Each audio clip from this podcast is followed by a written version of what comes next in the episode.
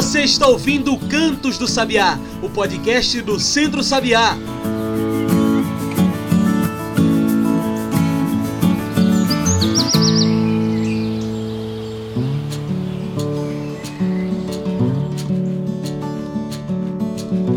Olá a todos e todas que nos ouvem agora pelo Spotify e também pelo Mixcloud. Eu sou João Lucas e está começando agora o Cantos do Sabiá, nosso podcast semanal sobre o campo, a cidade e o mundo.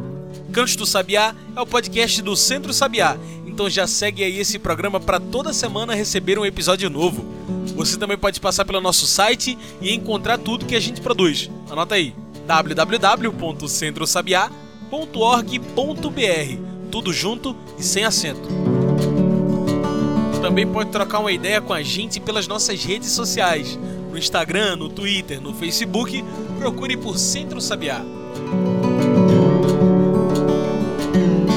E hoje falamos sobre o combate ao racismo. Falamos do dia 13 de maio, Dia Nacional de Luta contra o Racismo. 13 de maio é também conhecido como Dia Nacional de Denúncia contra o racismo. É uma data de reflexão, de crítica e também uma data de resistência num país que, apesar de miscigenado, é também extremamente racista em suas estruturas. Não podemos esquecer nunca a história de nosso país, colonizado por racistas, corruptos e escravizados por eles.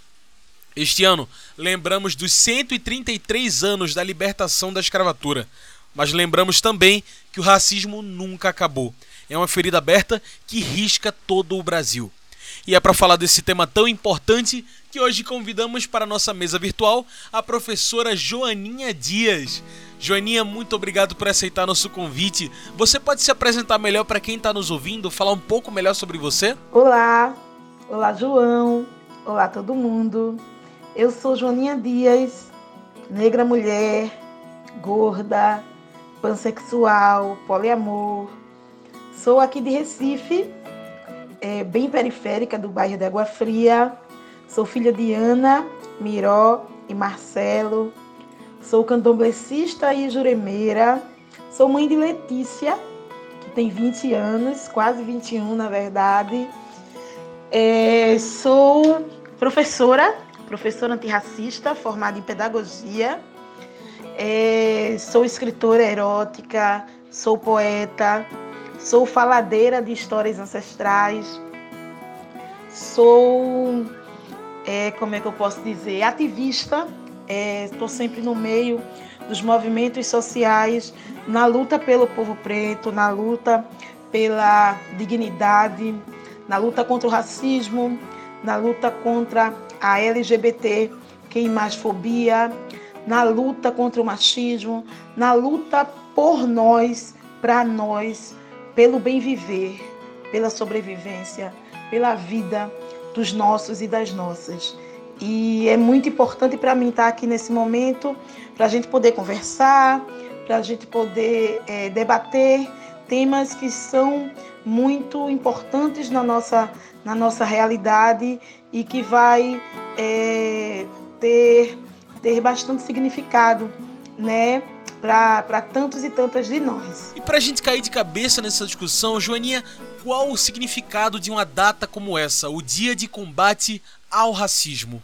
O significado desta data, né, de uma data como essa, o Dia de Combate ao Racismo, 13 de maio, é, é bem forte, João. É um significado bem forte, porque hoje faz 133 anos né, da assinatura da, da tão falada Lei Áurea, né, e o povo preto ainda luta para viver, sabe? Ainda luta para viver, ainda luta para sobreviver, ainda luta para não morrer. E, e é muito forte falar isso hoje, porque ainda é contado e recontado nas nossas escolas, né? Essa, esse conto de fadas, né? Essa ideia de que a princesa Isabel chegou com toda a sua bondade, candura branca, e foi lá e assinou e libertou os pobrezinhos dos escravos, esse termo mesmo usado, né? Escravos, e aí eles puderam ser livres, né? E não é assim, nunca foi assim, sabe? a, a, a a luta por liberdade foi uma luta nossa, sabe? Foi uma luta do, dos quilombos, foi uma luta da nossa organização, sabe? De mulheres e homens pretos que lutaram até a morte para libertar os seus e as, e as suas, para libertar os irmãos e as irmãs, sabe? Foi muito, muita pressão, muita, muita guerra, muito sangue rolando para que essa lei fosse assinada. E mesmo assim, essa lei foi assinada e foi assinada não nos dando o direito de viver, sabe? Nós fomos escorraçados das terras e não nos deram nenhuma indenização para que a gente pudesse ter dignidade para conseguir sobreviver após mais de 400 anos de açoite em cima de nós. Então, é, ter uma data como essa hoje que todo mundo coloca como dia de libertação dos escravos e nem é, é, corrigem essa palavra como libertação do povo negro que foi sequestrado e escravizado aqui em terras brasileiras, sabe? Ter essa data é, é, é renomeada como Dia de Combate ao Racismo é uma data de luta é uma data de, de mostrar o quanto hoje, em 2021, a gente ainda está fazendo levantes, ainda está fazendo passeatas, ainda está fazendo protestos para ter direito à vida, sabe? Para não morrer em fila de hospital, para não morrer em abordagem da polícia, para não morrer no parto, sabe? Para não morrer de Covid-19 entendeu? Para não morrer de fome em meio a uma pandemia. Tudo isso ainda nos atinge com a maior força, porque isso ainda é resquícios da escravização do povo preto e nos persegue até hoje. Então, o dia de combate ao racismo é a luta por tudo isso, pela vida. Joaninha, uma fala que vem ganhando muita força nos últimos tempos no combate ao racismo é a seguinte: abre aspas, não basta não ser racista, é preciso também ser antirracista, fecha aspas. O que isso significa? O que significa ser antirracista? Isso, João, isso. Essa fala é da grande ativista, né, Angela Davis. E Angela Davis, ela é uma ativista de muitos anos, era do antigo grupo Panteras Negras nos Estados Unidos. E quando ela fala não basta não ser racista, é preciso ser antirracista, é porque você apenas se, se dizer não racista, né, dizer que não comete o crime de racismo é, não é suficiente para mudar a realidade racista que vivenciamos. Entendeu? É preciso ser antirracista. É preciso você admitir que nós estamos em um país racista, que tudo ao nosso redor exala racismo, sabe? Que tudo que nós vemos e vivenciamos neste país está é, é impregnado de racismo e que esse reconhecimento é o primeiro passo para que você comece a ser antirracista. Então, ser antirracista, na verdade, é você começar a, a reconhecer, entendeu? Que temos um grande problema no país. E esse problema é o racismo.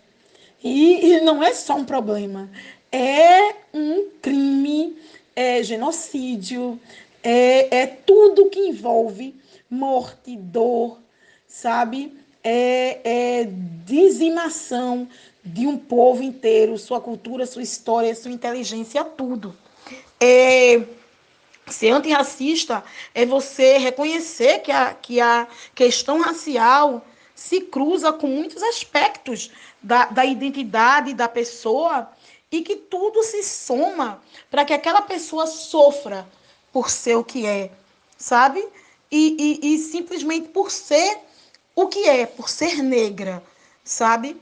E, e que isso faz com que você, pessoa branca, tenha o privilégio de não ser negra, entendeu? E usufrua desse privilégio, sabe? Porque como eu não sou da raça que não presta, né?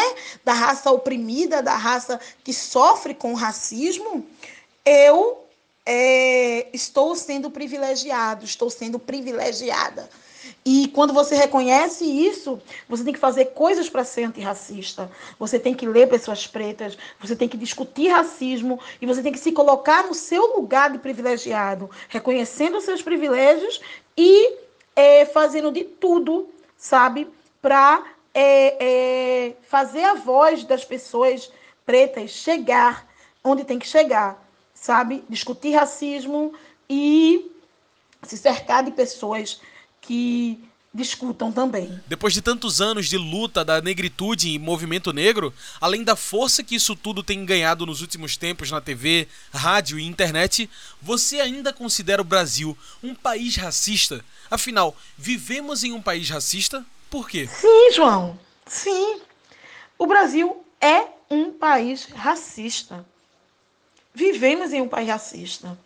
O Brasil, ele é todo firmado no racismo sabe? Em tudo, em tudo, o Brasil é racista. Desde o currículo escolar, entendeu? Se você for analisar, eu sou professora, que eu já disse aqui, né? E eu sou uma professora antirracista.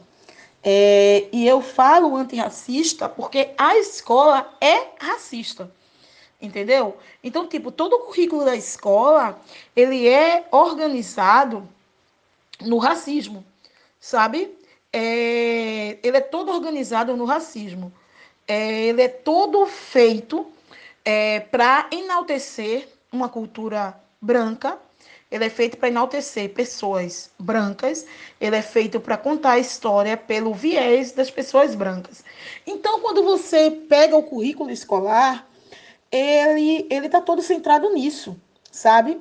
As contribuições do povo preto né, que não são contribuições, sabe? É a história do povo que fundou o mundo, é a história do povo que criou tudo que a gente vê hoje, sabe?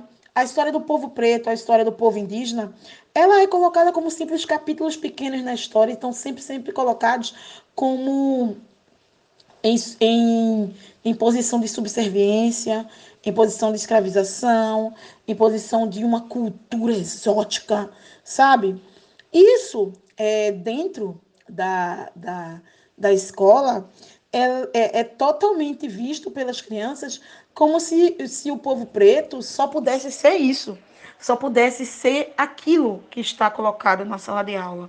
Você abre o livro didático, você procura ali textos, sabe? E você vai ver a autoria dos textos, são tudo pessoas brancas que escreveram os textos. Você vai ver é, as obras de arte que são estudadas na escola, nas aulas de artes, é só de pessoas brancas.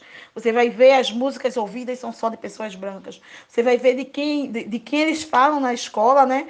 Dos, dos heróis, só pessoas brancas. Entendeu? E homens brancos. Porque as mulheres começaram a aparecer um dia desses, são só mulheres brancas. Então, tipo, é, se a gente se baseia nisso na escola, imagina nos outros lugares, sabe? Imagina na saúde, sabe? Imagina na segurança, imagina na mídia, imagina em todos os lugares, sabe? O Brasil é um país extremamente racista e esse racismo mata.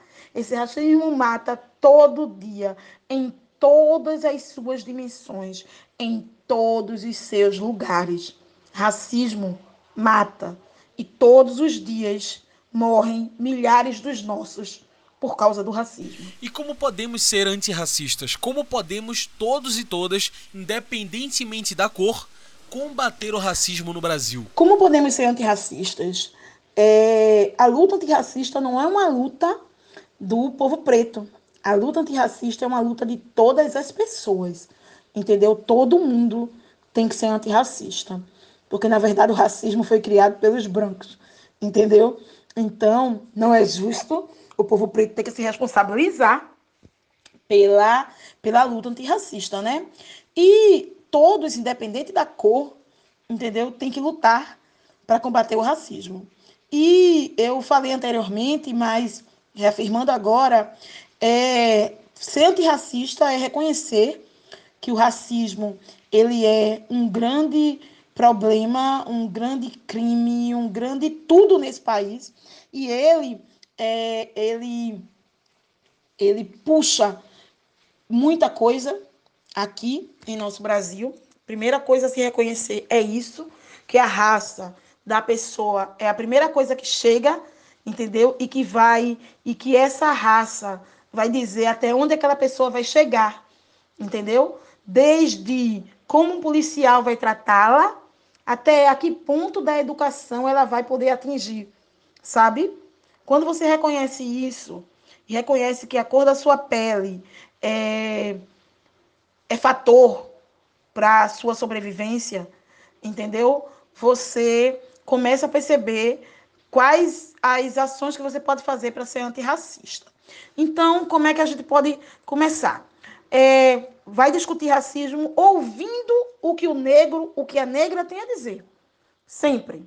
Entendeu? Porque você não é chefe de nada, nem vai botar a sua ideia de racismo em cima das pessoas que vivem, entendeu? Sobrevivendo ao racismo todos os dias.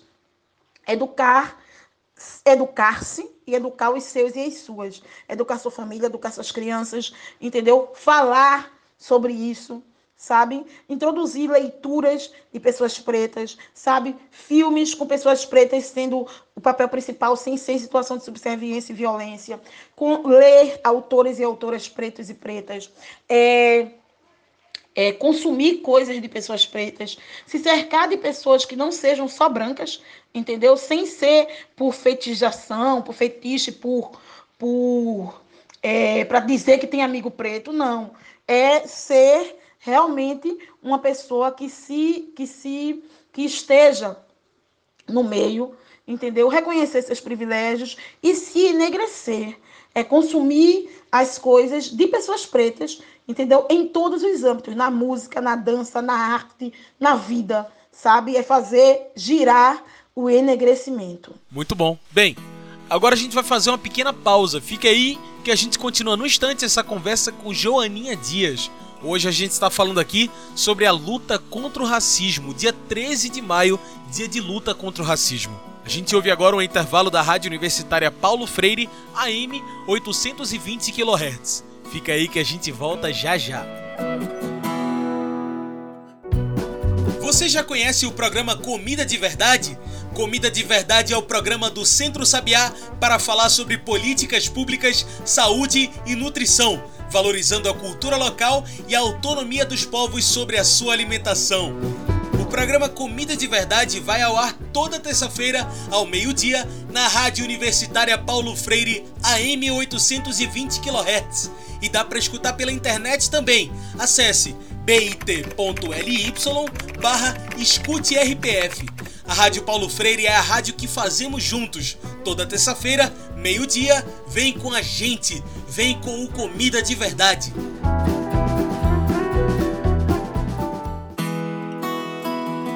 E já estamos de volta. A gente segue aqui conversando com a professora Joaninha Dias. Você acha que esse combate ao racismo tem andado no caminho certo? Estamos melhorando quanto a isso no mundo? Se a gente falar no quesito do movimento negro, das lutas do povo preto, a gente sempre lutou. A gente, nossas lutas, nossos movimentos estão presentes em todos os momentos históricos, sabe? Em tudo. A gente sempre está presente. As coisas a gente só consegue com muita luta, com a luta nossa, com a organização nossa, com nossa, com nossa, com nosso grito, com nosso sangue, com nosso esforço, sabe? Então, se for em relação às nossas lutas, é, a gente vem andando na busca pelo caminho certo e na melhoria. Mas, se for falando de tudo, dos governos, né, que se a gente está melhorando quanto a isso no mundo, é, não estamos. É, a melhora é de uma forma muito lenta. E essa melhora não pode ser lenta, ela tem que ser rápida, porque são muitos anos. São muitos anos de sofrimento, são muitos anos de opressão, são muitos anos de morte, sabe? A morte bate na nossa porta o tempo todo. A dor chega para a gente o tempo todo. A nossa máxima é que a gente nunca tem um minuto de paz, que sempre estão a nos fazer sofrer. Então, esse combate ao racismo não pode vir em passos lentos, ele tem que vir em passadas largas, porque já está muito atrasado sabe? Então, no quesito a nossa luta e a nossa força enquanto povo preto para seguir, a gente está fazendo o máximo. Estamos no caminho certo de organização, sim. Agora, quem detém o poder, quem está na sua organização é, é, governamental, aí sim está a passos lentos, sabe? E está a passos lentos, é, não é, cumprindo o seu dever quando é colocado no poder, que é de olhar e fazer o melhor pela população. Nós somos maioria no Brasil, somos a maior população preta fora do continente africano e mesmo assim somos é, a população que mais morre, sabe? E mesmo sendo é, maioria, nós somos minoria nos, no, na, na positividade e maioria na negatividade. E é interessante que a gente analise isso como um fator, sabe, um ponto para a gente debater bastante o motivo disso. E não tem outro senão o racismo. Então, é, a luta do povo preto é longa e árdua, sabe? E para o racismo acabar, é, precisa é, ser bem largos passos. Outra fala que tem ganhado muito espaço nos últimos tempos, especialmente na discussão racial do Brasil, é o tal do racismo estrutural. Joaninha, o que é esse racismo estrutural? Como que a gente pode perceber ele em nosso dia a dia? João, o racismo estrutural, sabe, é aquele racismo, entendeu? Que está estruturado na sociedade. É o que o Brasil é. O Brasil é o paraíso do racismo estrutural. Porque para o Brasil é muito comum, é muito natural.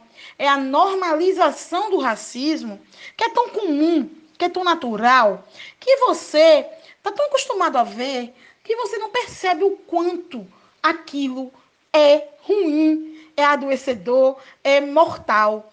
Um exemplo, é, é natural você chegar num restaurante riquíssimo, chiquérrimo, e você não vê pessoas pretas que estejam como clientes, que, que estejam enquanto clientes, sabe? É normal você vê-los e vê-las enquanto trabalhadores e trabalhadoras lá. Mas enquanto clientes consumindo aquelas riquezas, você não vê. E você acha normal, sabe? É normal você aceitar é, que nos cargos grandes das chefias das grandes empresas brasileiras só tenham pessoas brancas sabe? É normal você assistir as grandes novelas, sabe, os grandes filmes, e só ter um ou dois atores e atrizes pretas e o resto sem atrizes e atores é, brancos, e você achar natural, sabe? É natural é, a polícia subir a favela, sabe? Entrar nas comunidades e matar, sabe? É, 25 pessoas dizendo que eram suspeitos de crimes sabe? E que é e por ser suspeito de crimes é autorizado a matar, porque está numa comunidade preta, sabe? Mas quando eles estão nos condomínios da Zona Sul não se ouve um tiro e se apreende muito mais drogas e armas e ninguém é preso nem ninguém é morto, sabe? É natural, é a naturalização do racismo, sabe? Que sai tão natural como as piadas racistas que a gente ouve sabe? Como dizer que o cabelo da mulher preta, que o cabelo do homem preto é, é bombril, sabe? A mulher preta, quando deixa seu cabelo crescer, é de bombril. O homem preto, ele tem o seu cabelo sempre raspado na careca. Ele é o tempo todo. Ele nunca teve direito do seu cabelo crescer, de sentir a fibra do seu cabelo crescendo como ele é, porque desde pequeno ele foi obrigado a ter o cabelo raspado. E a mulher preta foi obrigada a alisar o cabelo e mostrar que aquele cabelo precisava ser domado para ser aceito na sociedade. O racismo estrutural, ele é isso. Ele está organizado e estruturado tão bem que você não percebe que está vivenciando o racismo todos os dias. Sabe que esse racismo é causa das mortes do povo preto sabe? E, e, e como isso faz com que a gente é, é, morra todo dia. E eu falo muito dessas mortes o tempo todo. Como a nossa conversa está chegando ao fim, eu trago o nosso quadro especial do podcast, o Mete o Bico. Mete o Bico é o quadro no qual você, convidada, traz nossos pontos finais para essa nossa discussão. Bora lá? Para além do que discutimos hoje aqui, como deve ser o Brasil ideal para que negros e negras se sintam seguros, acolhidos e respeitados. Como a gente chega nesse Brasil ideal consciente de cor, de raça. Mete o bico. O Brasil ideal seria o Brasil que eu não precisasse dizer aos meus sobrinhos que quando a polícia chega no campo de futebol Barreirão, que eles jogam bola, eles têm que descer, independente se o jogo tiver massa, sabe? Eles têm que descer, porque dois jovens pretos de 14 anos é, não vão ser apenas jovens jogando bola para a polícia. E eu não quero ver mais ninguém da minha família sendo assassinado. Sabe? É, é sair sem medo na rua, enquanto negra, mulher, sabe? É, pansexual e, e vista muitas vezes como sapatão, como lésbica, sabe? É, é conseguir se sentir segura enquanto preta nos ambientes, sabe? Eu sou preta o tempo todo. E ser preta atrai muita violência pelo simples fato de eu ser preta. E como é que a gente chega nisso? A gente chega com a ideia, entendeu? De igualdade. A igualdade está na lei, mas o Brasil não é igual. Entendeu? Pode até estar tá na lei, mas não tem igualdade. E aí, para a gente chegar nesse ideal de consciência, de cor e de raça, a gente tem que ter as medidas afirmativas, entendeu? A gente tem que ter as ideias de reparo, entendeu? De reparação histórica, de saber que houve uma ideia de é, é, libertação do, do povo escravizado, mas não houve uma organização que nos desse dignidade para sobreviver, para viver e para chegar onde a gente está hoje entendeu? Que a gente estaria de maneira muito diferente se houvesse tido reparação histórica, entendeu? Hoje em dia, as pessoas brancas ainda vivem das riquezas que conquistaram escravizando o nosso povo.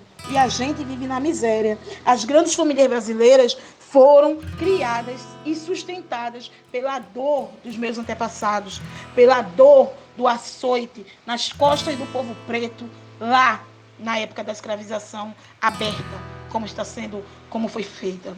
Então, para ter um consciente de cor e de raça, precisa de reparação, entendeu? Precisa que as pessoas entendam que o povo negro está nessa situação hoje por causa da branquitude. E a branquitude precisa se orientar e entender que o que eles fizeram com a gente naquele passado e estão fazendo hoje é culpa deles, é culpa delas. E que é preciso que haja uma reorganização, sabe?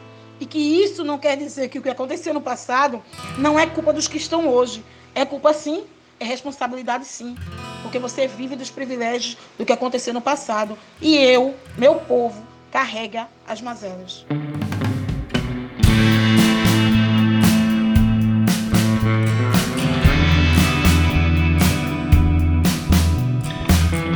É isso, Joaninha, muito obrigado pela sua participação Infelizmente, nosso tempo de entrevista está acabando.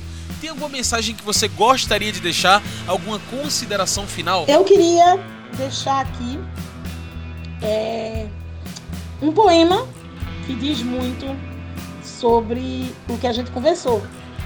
Ele se chama Historicidade e é de minha autoria. O que é que tem na tua cabeça? O que é que tem na tua alma? Se acha superior por conta do tom da pele? A sociedade racista valida isso, mas não significa que isso é o certo. Se for para medir superioridade, eu tenho uma coisa para te falar. Na verdade, eu tenho muito a te contar sobre historicidade. Eu, aqui, vim de um lugar de belezas infindáveis, de riquezas incalculáveis, berço da humanidade, base da medicina, da matemática, da genialidade, lugar de gente bonita, inteligente, articulada, que fala diferentes línguas, numa cultura diversificada. Cito a África Mãe, lugar no qual minha alma faz morada, que mesmo depois de séculos de saques, sequestros, invasões e ataques, continua lá, nos ensinando que é história, filosofia e arte, nos ensinando o que é vida, nos ensinando o que é resiliência, nos ensinando que a luta é uma constante que não queremos mais desfalques. Meu povo não nasceu escravo, foi escravizado. Então tira esse ar de feitor da cara e não venha dizer que eu sou cheia de mimimi e marra. O que eu trago dentro do peito é a força de um continente inteiro. E o meu sangue vale muito mais que um caminhão de diamantes cheio. Sabe o que tem na minha cabeça? orgulho e luta. Sabe o que tem na minha alma?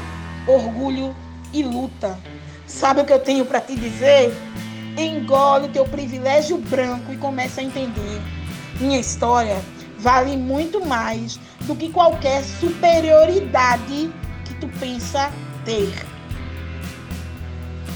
E finalizo dizendo, minha gente, que nossa história é maravilhosa, tá? Não deixem cair nas falácias de que nós não somos o poder que nossos ancestrais deixaram para gente. Voltem ao passado, descubram e reconheçam a o reino que nós sempre vivemos e sempre teremos. Tá bom? Nunca deixe de voltar ao passado, porque só voltando ao passado nós vamos ter o nosso lugar no futuro. Axé. Então tá aí, muito obrigado mais uma vez pela sua participação, Joaninha. Gente, hoje conversei com a professora Joaninha Dias. Então é isso, pessoal. O Canto do Sabiá vai ficando por aqui e a gente lembra das nossas redes sociais. É por lá que você se informa sobre tudo o que o Centro Sabiá está fazendo. Inclusive, esse mês de maio, as entregas de cestas para comunidades do Grande Recife. Se você quiser se informar sobre isso, passe pelo nosso site e encontre tudo isso. É só anotar aí www.centrosabiá.org.br. Se preferir, também tem nossas redes sociais. No Instagram, Twitter e Facebook, procure por Centro Sabiá. Esse programa foi produzido e editado por mim, João Lucas, com a supervisão operacional do Núcleo de Comunicação do Centro Sabiá. Tchau, pessoal, e até o próximo Cantos do Sabiá.